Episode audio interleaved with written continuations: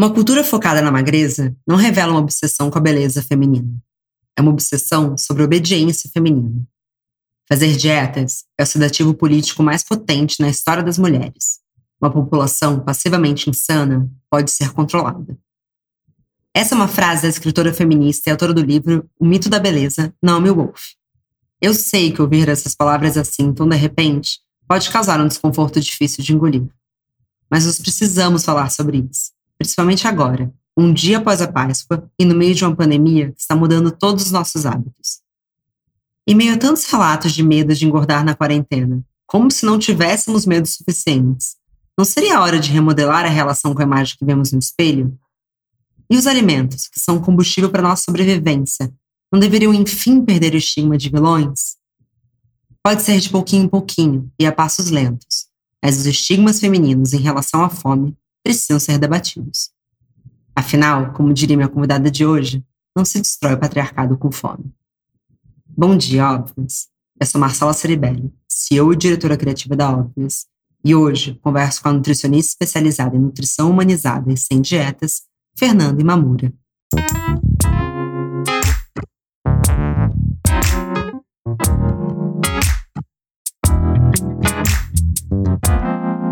Bom dia, Óbvios. Bom, Fernanda, primeiramente, muito obrigada por você ter cedido esse tempo para conversar com a gente. É um prazer conversar com você.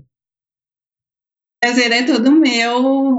Estou é, super feliz de estar aqui com você, Marcela. Admiro muito o trabalho que vocês fazem. Para mim é uma honra estar aqui hoje. Que legal. Fê, queria que você começasse se apresentando. Sei que você é nutricionista, é, como eu estava te falando um pouco antes da gente começar, li todas as suas entrevistas, estou encantada com o seu trabalho, mas queria que você contasse um pouco sobre a sua jornada. Quando foi que você decidiu ser nutricionista? Como que era a sua relação com a alimentação desde cedo? Você conta pra gente?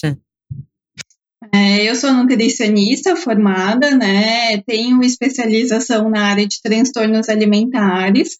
É, e eu trabalho com a nutrição de uma maneira um pouquinho diferente daquela tradicional né, em que se tem uma dieta pronta, um cardápio pronto, em que a pessoa vai seguir, focar no número, na balança, e é isso. É, eu trabalho com a abordagem que a gente chama de abordagem comportamental, dentro da nutrição, é, em que a gente vai levar em consideração os outros fatores relacionados à alimentação, não apenas só o que a pessoa come, mas como ela come, como é a sua relação com a comida, né? É, assim, durante a minha graduação, eu não imaginava que eu ia trabalhar dessa maneira ou com essa abordagem. É, na verdade, eu entrei na faculdade meio perdida, nem sabia direito o que, que eu ia fazer. É, e aí, mais para o final da faculdade, eu acabei conhecendo essa abordagem e fiz estágio em transtornos alimentares também. É, e aí eu fui entrando aí nessa área e me interessei bastante, né? É, e que tem a ver também com a minha história de é, relação com a comida. Eu sempre tive uma relação com a comida muito boa, é, graças aos meus pais, a minha família, né? As pessoas que estiveram comigo.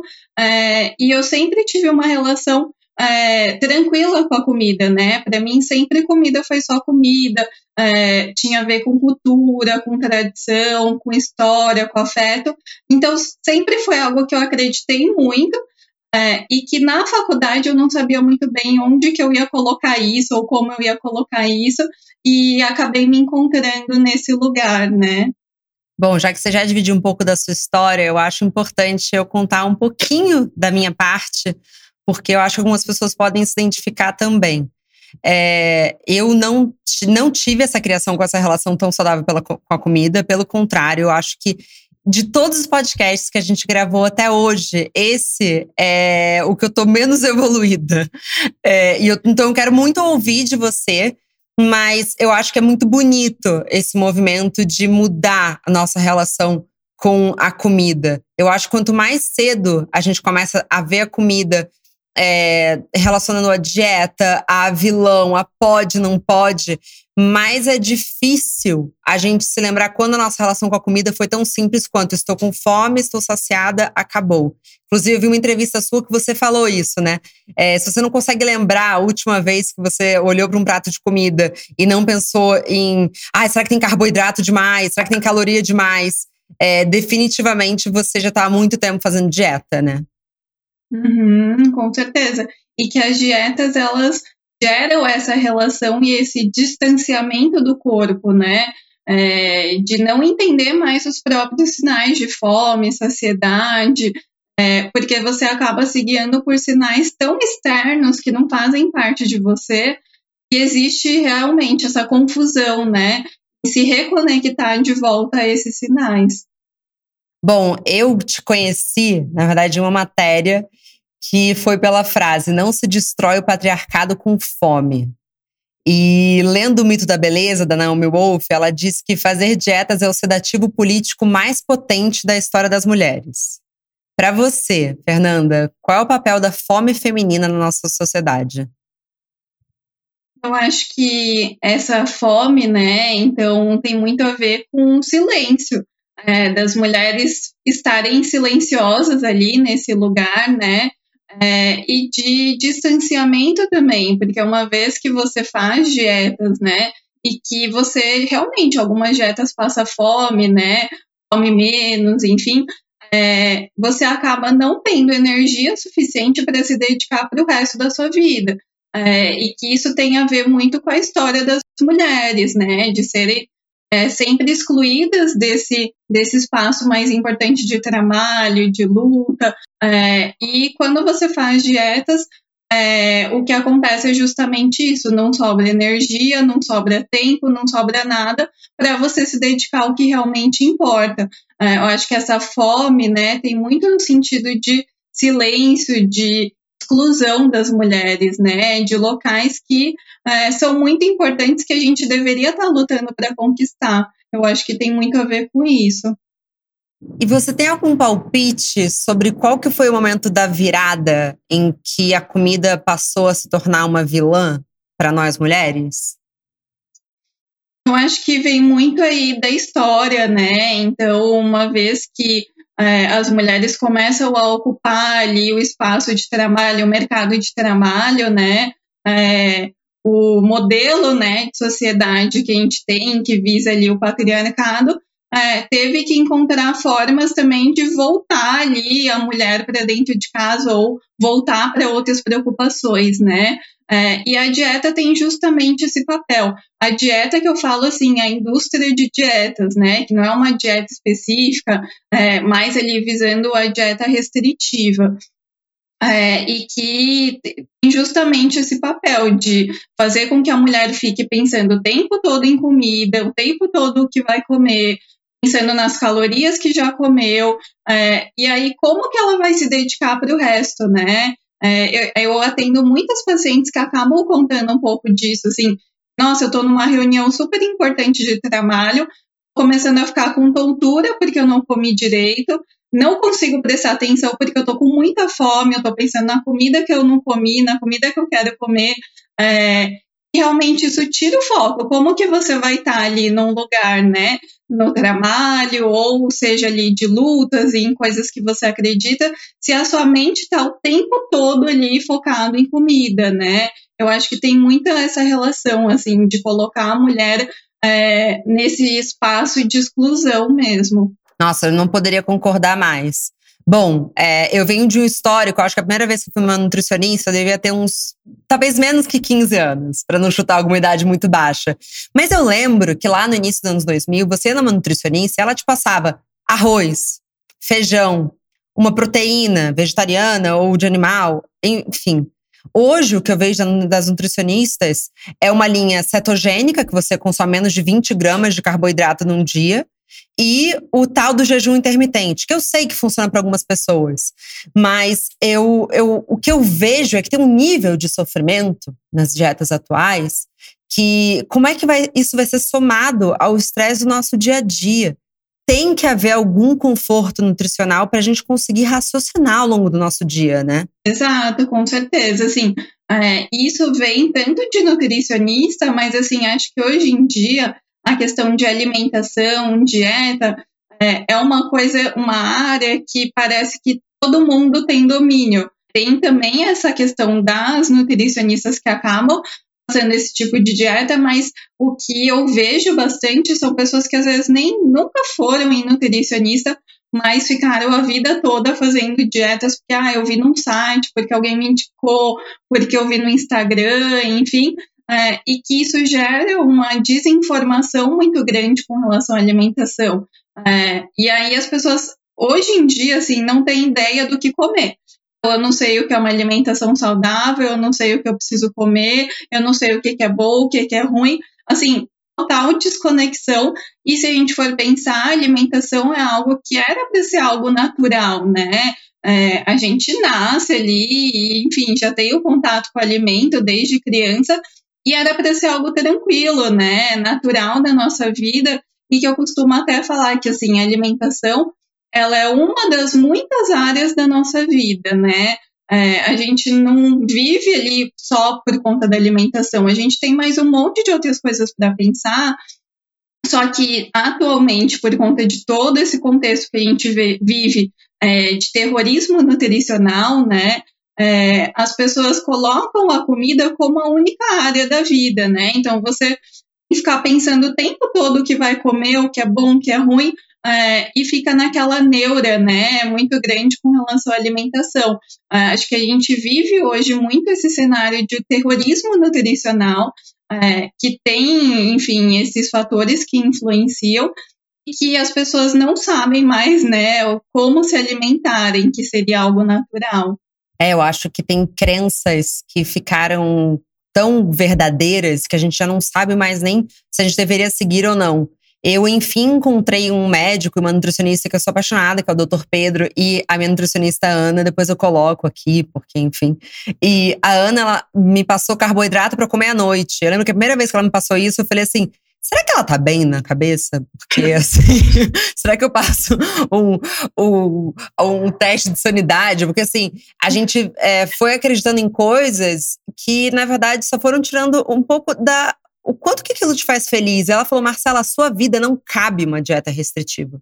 E eu acho que é um pouco isso que você está falando. Ela falou: você trabalha feito uma louca. Se eu te colocar, é, se eu te privar totalmente de carboidrato, você é capaz de, no final do mês, sei lá, matar uma pessoa. então, assim, uhum. é levar em consideração a vida de cada pessoa e o quanto que aquela alimentação vai se encaixar na vida dela. Não que a vida dela vai se encaixar na alimentação, né? Exatamente, é uma coisa que eu falo muito, assim, é, tanto que nessa abordagem que eu trabalho é algo que eu levo muito em consideração, né? Então, como você já se alimenta, como que são seus gostos, suas preferências, é, como é sua rotina, é, porque às vezes a gente pensa alimentação em dietas restritivas como algo totalmente à parte da sua vida, né?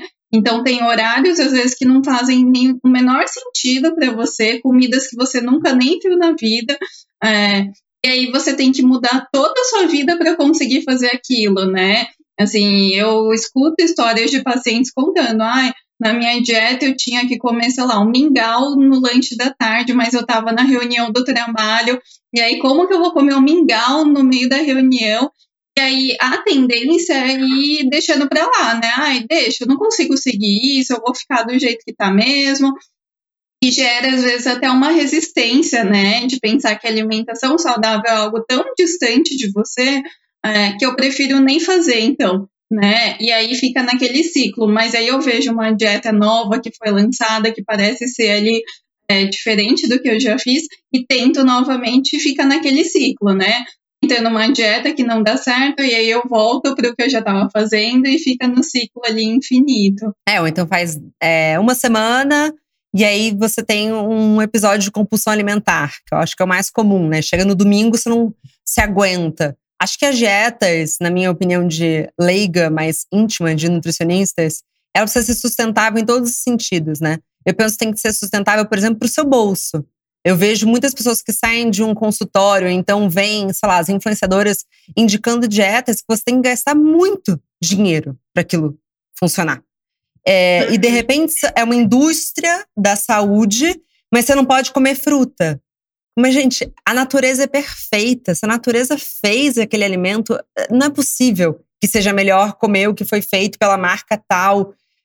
Faz sentido o que eu tô falando? Me corrija, por favor. Com certeza. Assim, eu sou Eu costumo falar que eu sou uma defensora, né, de arroz, feijão, de fruta, é, que, assim, se a gente fosse pensar, seria algo meio estranho, né? Você ter que defender, sei lá, arroz, feijão, fruta, é, mas que hoje em dia rola tanto isso de desinformação, as pessoas chegam realmente falando, olha, é, eu parei de comer todas as frutas, mas aí o, sei lá, nutricionista, eu vi na internet é, que eu posso tomar várias cápsulas de vitaminas, de suplementos, mas a fruta eu não posso comer né? E o arroz e feijão também não, porque não é muito bom, engorda, enfim.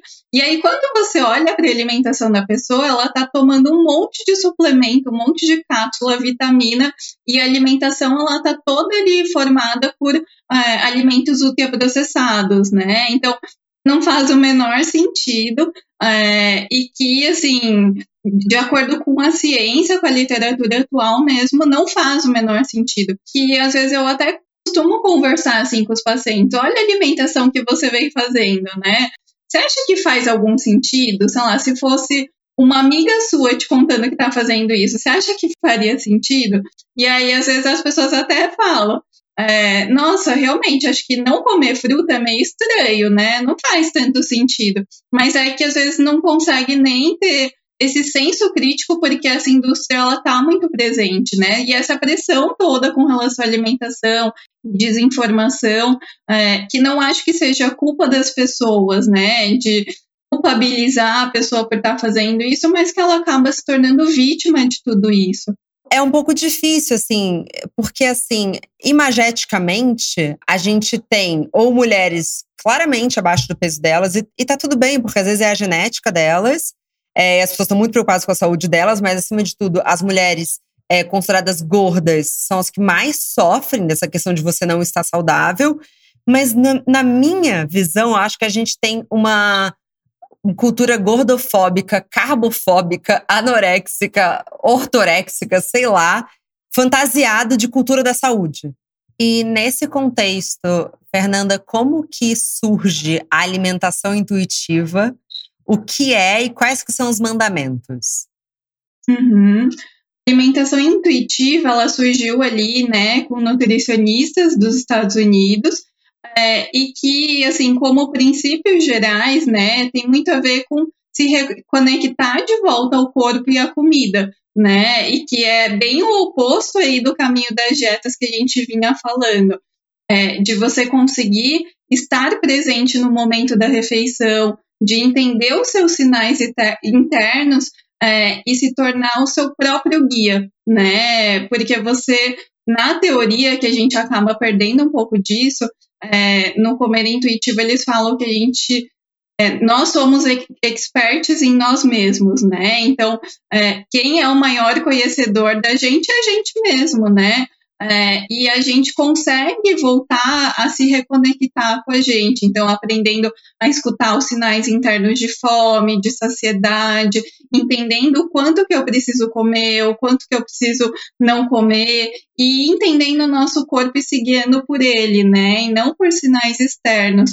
Tem muito isso de comer é, sem julgamentos, que, enfim, também vai contra aí, né, esse caminho das dietas de você não ficar julgando o que você vai comer, respeitar seu corpo, é, é um caminho bem de autocuidado mesmo, né? É uma prática de autocuidado é, e que, assim, eu sempre costumo frisar que o comer intuitivo, ele não tem a ver com emagrecimento, né? Ele não tem esse objetivo. É um jeito diferente de você estar presente na hora da alimentação, na hora das suas refeições, é, e de conseguir se voltar para si. Porque a gente está muito fora ali, né? Seguindo por sinais fora da gente, mas as pessoas hoje em dia não sabem identificar fome, saciedade, é, ouvir o próprio corpo, identificar as próprias vontades. É, e que as dietas acabam atrapalhando muito isso, né? É, de distanciamento ali dos sinais do corpo. É, você acaba muito mais seguindo ordens do que entendendo ah, não, talvez eu não vá comer agora porque eu não tô com fome. Então, não, acho que eu vou comer mais essa refeição porque meu corpo tá pedindo. Como que a gente começa a diferenciar e entender é, o que é estar seguindo dietas até uma linha tênue de será que eu tô tendo um transtorno alimentar? Eu costumo falar que assim, o transtorno alimentar ele é algo que traz prejuízos para a pessoa, né? Diferente de só ter uma relação ruim, é, mas que aí a gente precisa ter uma investigação por um médico psiquiatra, aquele que faz o diagnóstico, né? Mas que é, é quando causa um prejuízo, né? Então, como que está a sua relação com a comida, o que isso impede que você faça? É, e tem vários tipos de transtornos alimentares, é, mas que é o médico psiquiatra que faz o diagnóstico. É, mas é importante falar que um dos principais gatilhos, né, para desenvolver o transtorno alimentar é justamente dietas restritivas. É claro que você precisa ter outros fatores, né, de predisposição ali da sua história. Não é apenas a dieta restritiva, senão todo mundo teria um transtorno alimentar. Sim. Mas que é um dos principais gatilhos, né? Então, o fato de fazer uma dieta restritiva pode levar ao desenvolvimento de um transtorno alimentar e que é algo muito grave, né? Se a gente for ver assim, um transtorno alimentar é um transtorno psiquiátrico, né? Que você precisa ter o tratamento ali com nutricionista, com psicólogo, psiquiatra, que são especializados, o tratamento demora, o tratamento é difícil, causa muito sofrimento à pessoa, né? É, e que as pessoas fazem a dieta sem nem ter essa ideia né? Acham que, ah, eu vou cuidar de mim, vou cuidar da minha saúde, quando na verdade você pode estar caminhando aí para um transtorno psiquiátrico, né? Que é extremamente grave. Se a gente for pensar assim, a anorexia nervosa é um dos transtornos psiquiátricos que mais mata no mundo, né? Então a gente está falando de transtornos que matam de fato, né? Que não é que só vão causar ali uma relação ruim com a comida, podem levar à morte. É, e acho que é importante falar isso, não no sentido de causar um terrorismo, mas é porque as pessoas acham que é uma forma de autocuidado, né? Quando a gente vai ver, a gente está caminhando assim para algo totalmente fora ali do que seria o saudável. Hum, perfeito, porque eu acho que a alimentação ela tem que ser um pouco, um pouquinho mais intuitiva. Por isso que eu fiquei muito apaixonada por esse conceito. Outra coisa que eu fiquei muito apaixonada pesquisando para esse episódio é, tem esse livro chamado Las Chicas Buenas No Tomam Postre, que é as, as Boas Meninas Não Comem Sobremesa. E é, são duas terapeutas americanas e elas fazem uma associação da comida com a sexualidade. Então, para elas, os distúrbios alimentares hoje é, são o que foi a sexualidade em tempos passados. Então, se antes o controle sobre o corpo feminino acontecia em relação à sexualidade da mulher, Agora, o controle se dá através da fome. Então, a antiga equação de ah, será que eu vou dar ou não pro meu namorado? É mais ou menos será que eu vou comer ou não? Para você, faz sentido? Porque para mim fez todo sentido. É, para mim faz total sentido, né? E que dá pra gente perceber isso até no próprio discurso das mulheres, né? É, de falar de comida atualmente, e às vezes eu até brinco com relação a isso, essa comparação que você fez mesmo, é, porque falar de comida hoje em dia as pessoas acabam utilizando é, adjetivos, sinônimos é, de ah, é uma tentação, é um pecado, ah, eu não deveria, é, estou ocupada, nossa, isso tira isso de perto de mim porque eu vou perder o controle. É, se a gente for ver essas falas, eram falas realmente que eram usadas no passado para oprimir ali a sexualidade, né? É, porque se a gente for pensar assim, ah, um brigadeiro, por exemplo, é, nossa, é um pecado, é uma tentação, eu não posso, eu me sinto culpada. É, é só um brigadeiro, né? Por que, que a gente tem, coloca tanto esse valor moral em cima da comida? É, porque é só comida, assim, a gente não tem mais nada além da comida ali no brigadeiro, é, que é um valor que as pessoas colocam hoje em dia e que realmente, assim, a gente vai vendo nas falas, nas conversas das mulheres, é, e a comida hoje em dia ela toma muito esse espaço, até se, quando a gente vai ver, assim, é, conversas, eu mesma, quando eu tô, assim, em grupos de amigas que não são nutricionistas, é, sempre alguma hora a comida entra ali nesse sentido, né? De ah, eu comi algo que eu não devia, ai, eu tô culpada, nossa, é uma tentação isso. É, eu acho assim, não dá para ter uma relação saudável com a comida se você eliminar absolutamente todo o prazer ali.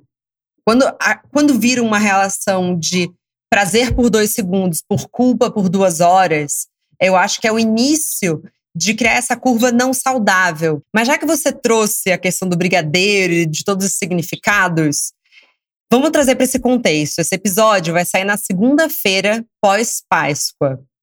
A comida, ela pode parecer amor em tempos de incerteza. Não se constrói uma quarentena feliz com fome também, né? Exato. Até eu acho que assim, não se combate o coronavírus com fome, né? Dá até para ir mais além aí. É, e que, assim, pensando, passou a Páscoa, né? E agora, a Páscoa no meio de uma quarentena. É, eu acho que só o fato de estar em quarentena já é necessário ter um olhar diferente para esse momento, né? É, e que é uma coisa que eu venho falando bastante, é, de que, assim, tá tudo bem, né? O que A frase que eu mais veio falando nesse momento porque tá tudo um caos, né? O mundo tá um caos, o trabalho, as relações familiares, questões de saúde, tá tudo fora do lugar, né? E que a comida ela ocupa um espaço de tanta culpa, julgamento, tanta cobrança, tanta pressão, é, até em meio a uma pandemia, né, a gente fica se preocupando o tempo todo com o que vai comer, como tá o corpo, é, e assim, pensando na Páscoa, né, um momento de celebração, né? É um momento ali de aproveitar a comida que a comida tenha um, um símbolo ali muito importante nessa ocasião, né? É, e que tudo bem ter prazer com a alimentação. É, a alimentação ela não precisa ser só para nutrir o corpo, na verdade nem deve ser, né? A gente come por vários outros fatores que não sejam os nutrientes que a gente vai colocar para dentro do corpo. A gente come por fatores sociais, então de festas, comemorações, prazer, porque é gostoso, porque é um alimento que você gosta, um alimento que te traz memórias boas, memórias afetivas, é, por fatores emocionais até. Então, ah, eu tô meio cansada, queria comer uma comida mais ali gostosa, né? E tudo bem, assim, o prazer ele pode estar relacionado à alimentação, isso não é um problema, né? Pensando na Páscoa, que tem ali a questão do chocolate, né, bem presente, e que as pessoas às vezes sentem muita culpa fa pelo fato de estarem comendo, né, nessa ocasião, é, e que às vezes até as dietas elas são tão restritivas que assim a pessoa ficou, sei lá, o ano todo sem comer chocolate também. Aí acontece ali a Páscoa, ah, agora eu posso comer, só que a culpa é tão grande que a pessoa não consegue nem aproveitar momento, né? Assim, a mordida ali já vem a culpa naquele exato momento. E não precisa ser assim, né? A comida ela pode estar presente nesses momentos e ainda assim a gente ter uma alimentação saudável. É que eu acho que tem muito essa questão também do que é o comer saudável, do que é alimentação saudável. As pessoas têm uma ideia que é isso, ah, comer saudável, alimentação saudável, é comer para dar nutrientes que eu preciso para o meu corpo, é, sem levar em consideração mais nada, né? Então, é, chocolate não pode, doce não pode, fritura não pode, e que todos os alimentos eles são possíveis dentro de uma alimentação saudável. Acho que é isso que as pessoas precisam entender. Então, tem a Páscoa, eu posso aproveitar esse momento, né? Eu posso curtir o momento, comer coisas que eu gosto, aproveitar o chocolate. É, e que tudo bem, assim, comer o chocolate na Páscoa e que é algo que isso a gente pode até levar para outras ocasiões, não é algo que vai ser capaz de mudar seu corpo. As pessoas têm muito essa ideia, nossa, eu comi um ovo inteiro, então no dia seguinte meu corpo já mudou. Que não é assim, né? Não é assim, assim corpo... como se você malha um dia, no dia seguinte sua bunda não tá dura. É, é um, é um fenômeno. É, e a gente não é uma máquina, comeu, pronto, já estocou ali no corpo, né? É, que as pessoas têm muita essa ideia. Então, ah, passou a Páscoa, é muito comum vir aqueles comentários de, ah, eu vou ter que ir na academia, agora em quarentena não dá, né? Mas, ah, então eu vou ter que comer salada no dia seguinte e que não precisa, gente. O corpo, ele consegue ali se autorregular. Nossa, não fale na minha frente nunca sobre academia como punição. Isso é uma coisa uma das coisas que mais me irritam, assim. Ah, nossa, tá aqui queimando o chocolate de ontem. Nossa, que gente, que isso? É, é, se, você só, só, se você tá ali por prazer, é isso. Porque uma hora você estava tendo prazer em comer chocolate e agora você tá tendo prazer em correr na esteira. Tudo é prazer. Quer dizer, Sim. nem para todo mundo, eu entendo que é uma jornada, mas existe prazer nos dois, né? Sim, a alimentação e a atividade física, elas não são punição, né? Não é para ser uma punição na sua vida, é para ser uma forma de autocuidado mesmo, tanto a atividade física quanto a alimentação. É, e esse pensamento de, ah, eu vou na academia porque eu comi isso, é, demonstra uma relação ruim com a comida e com o corpo, né? É, as pessoas naturalizaram tanto, né, isso de ficar falando, ah, eu vou na academia, tá pago, né, aquele famoso tá pago que eu odeio, é, mas que tem muito disso e que, assim, é algo que não, que mostra ali, é um alerta de que a sua alimentação, sua relação com a comida não tá boa, né? E a gente precisa rever essa relação, porque significa que você tá fazendo uma compensação ali e que não é uma relação saudável, né?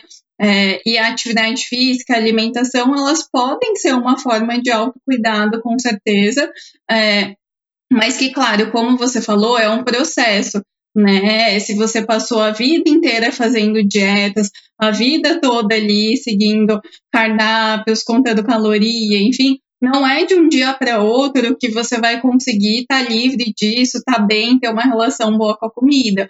É um processo, né? Então é um passo ali de cada vez é, e que também acho que não precisa gerar mais culpa, né? Assim, essa conversa acho que importante que não não tenha o sentido de cobrança, né? De ah, eu a vida toda fiz dietas e tenho uma relação ruim com a comida e não consigo melhorar, então eu me sinto mais culpada por ter essa relação.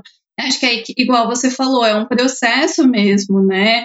Paciência com o momento e que assim é atualmente, né? Olhando para o momento que a gente está da quarentena, algo que essa questão de paciência com o momento é muito importante.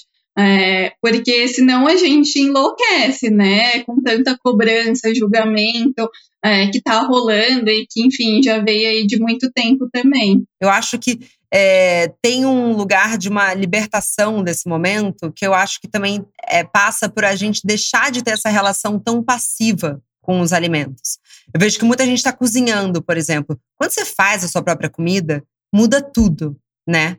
Eu acho que você vê os alimentos de uma outra forma. Essa coisa da comida que vem pronta, a gente é mais fácil ficar tratando ela como vilã ou acho que quando você se aventura nos sabores, acho que talvez o segredo para melhorar a relação com a fome seja de fato ter uma relação mais ativa com a alimentação. Uhum. Você acha que esse período vai mudar o nosso esse período de quarentena, de isolamento social? Você acha que vai mudar a nossa relação com os alimentos, Fê? Eu acho que isso tem sido muito positivo, né? Então, das pessoas estarem cozinhando mais, é, estarem sendo obrigadas a cozinhar, né? Então, é, não dá para sair para o restaurante, não é tão fácil pedir comida, é, e às vezes o tempo livre também proporciona isso. E eu acho isso super positivo, né? Cozinhar, saber ali fazer a própria comida, mesmo que seja o básico, né? Eu não estou falando de ser um master chef, fazer ali uma super comida, mas você conseguir se virar na cozinha, fazer o básico, é muito importante, né? Porque isso melhora muito a sua relação com a comida. Você se reconecta de fato com a comida, é diferente de vir ali um pacotinho pronto que você só abre e come pronto, né? É, isso sem dúvida pode ser positivo, é, e essa questão de estar tá descontando mais na alimentação, nesse momento atual, né? Eu acho que assim é importante ter paciência, né? De que o momento que a gente está vivendo está sendo muito difícil é, e que tudo bem, né? Então, ah, eu estava triste, comi, eu estava ansiosa, acabei comendo, ai, me descontrolei, exagerei. É, eu sempre trabalho, assim, no sentido da gente ir conseguindo separar as emoções da comida. Né? Se isso acontece com muita frequência da comida, tá sempre junto com sentimentos e emoções, talvez a gente tenha que trabalhar um pouquinho para justamente a comida ser apenas comida. Mas acho que nesse momento a gente não precisa ficar se cobrando o tempo todo, né? É, e que as pessoas têm muito esse receio de que meu corpo está mudando na quarentena, né? E agora, o que, que eu vou fazer? É, e que tudo bem, às vezes ele pode mudar de fato, né? Mas o que mais está mudando também? O mundo está mudando, a gente está mudando, o trabalho está mudando, e o corpo pode acompanhar essa mudança também, e não é errado, né? As pessoas têm muito esse receio, esse medo de que o corpo vai mudar, estou engordando, estou ganhando peso. Até pode acontecer, mas assim, olha o contexto geral, né? O tanto de sofrimento que a gente está tendo, é, o caos que a gente está vivendo no mundo, que é ter é, um pouco de autocompaixão consigo mesmo, né? De entender que as coisas fogem do nosso controle e que a gente pode olhar para si numa maneira ali de mais autocuidado, de respeito ao corpo, né? É muito bonito você trazer autocompaixão, porque esse é um conceito que eu tenho estudado muito. É, eu não vou saber dar o crédito, porque eu não lembro exatamente quem me disse isso, mas eu lembro de que era alguém que tinha a ver com psicólogo, falando que o corpo ele vai acompanhando a, a sua fase da vida. Então, por exemplo, se você está numa fase de vida que você precisa correr atrás das coisas, que você está trabalhando muito, que você quer construir algo, talvez seu corpo precise estar mais forte. Porque a magreza, ela traz um pouquinho de fragilidade, né? Quando está mais, mais leve, por exemplo, é gostoso correr, mas você vê que você está um pouco mais frágil. É, e essa, essa sociedade que quer a gente mais frágil, quer a gente menos forte para conquistar as coisas. A Naomi Wolf, ela fala bem isso, assim, que um dos grandes desejos do patriarcado é ver a gente cada vez mais frágil. Você acha que a imagem de uma mulher forte, saudável, ainda é um sinal de ameaça para a sociedade? Claro, com certeza. É, é do que isso tem muito a ver com os padrões de beleza que a gente tem, né? De magreza, é, aquele corpo ali menor, que ocupe menos espaço, e que justamente é isso, o corpo que ocupa menos espaço, ocupa menos espaço em vários locais, né? Não é só ali no físico. É, então, ocupa menos espaços é, menos espaço no trabalho, menos espaço nas lutas, menos espaço em vários locais. É, e que tem muito isso, dessa visão de que a mulher ela tem que ser pequena, magra, é, tem que ficar ali escondida, não pode aparecer muito, é, e que justamente tem a ver com tudo isso que a gente conversou e que a Naomi coloca no livro dela, né? É, das mulheres sempre estarem aí passando por pressões, é, por mudanças, por cobranças, é, para serem para sempre estarem longe desses espaços públicos, esses espaços de luta, né?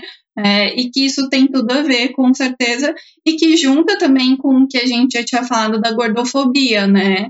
É, de que o corpo gordo é, ele não é só visto pela sociedade como um corpo que não é saudável. É, as pessoas colocam ali características para um corpo gordo é, de que é preguiçoso, de que é, não tem força de vontade, é, de que não é bem sucedido. A gente tem isso na nossa sociedade, né? É, e que é isso, as mulheres cada vez mais entendem que, bom, eu não preciso ser magra só apenas para ser magra preciso ser magra porque ah, acho que eu só vou ser bem sucedida se eu for magra. Eu só vou ser feliz se eu for magra. Só que são coisas completamente diferentes que a sociedade acabou juntando, né? Como se fosse a mesma coisa. E isso alimenta ali essa busca incessante pela magreza, né? Por parte principalmente das mulheres. Perfeito. Fernanda, que conversa boa. Acho que eu poderia passar mais três horas conversando com você. Mas queria que você dividisse assim: segunda-feira, pós-Páscoa, se uma mulher está ouvindo a gente, ela quer mudar a relação dela com a alimentação, se ela se identificou com esses sentimentos ruins, quais são os primeiros passos?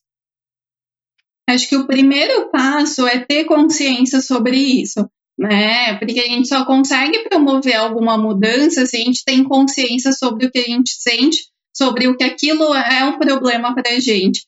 Então, o primeiro passo é isso, olhar para si, entender a sua relação com a comida. E acho que olhar muito para o histórico, né? Então, o que eu já fiz até hoje, é, quais foram os meus é, minhas mudanças ali com relação à alimentação, meu histórico de dietas, é, o que eu acredito, né, que é uma relação saudável com a comida. Eu acho que é importante olhar muito para si, é, porque é isso, a gente é atacado ali por várias informações sobre isso na mídia, na internet, de pessoas É, e às vezes a gente não consegue olhar para si. A mudança ela só acontece com essa consciência. Acho que depois que você entende que, bom, acho que a minha relação ela não está sendo boa, está me causando sofrimento, está me trazendo prejuízos na minha vida. É, então, o que eu posso fazer agora, né? Acho que a, o primeiro passo é entender que essas dietas restritivas elas não vão levar a lugar nenhum. Né? Nenhuma dieta restritiva é capaz de promover uma relação boa com a comida. Pode emagrecer? Pode, ali de várias maneiras, né? É, não sendo sustentável, mas pode. Mas, assim, em relação com a comida, é algo muito mais complexo, né? É, e que, às vezes, se você já fez muitas dietas, já passou por um histórico longo aí na sua vida, às vezes você precisa buscar ajuda profissional, né? Porque nem sempre sozinha você vai conseguir, pronto, livre, agora eu tô super bem, né? E minha relação já tá boa. É, mas eu acho que é ir trabalhando essa relação com a comida também, de que a comida é só comida. Então, ah, eu comi um monte de chocolate na Páscoa que passou. Tá tudo bem, né? Seu corpo não vai mudar, é, nada vai mudar na sua vida por conta disso.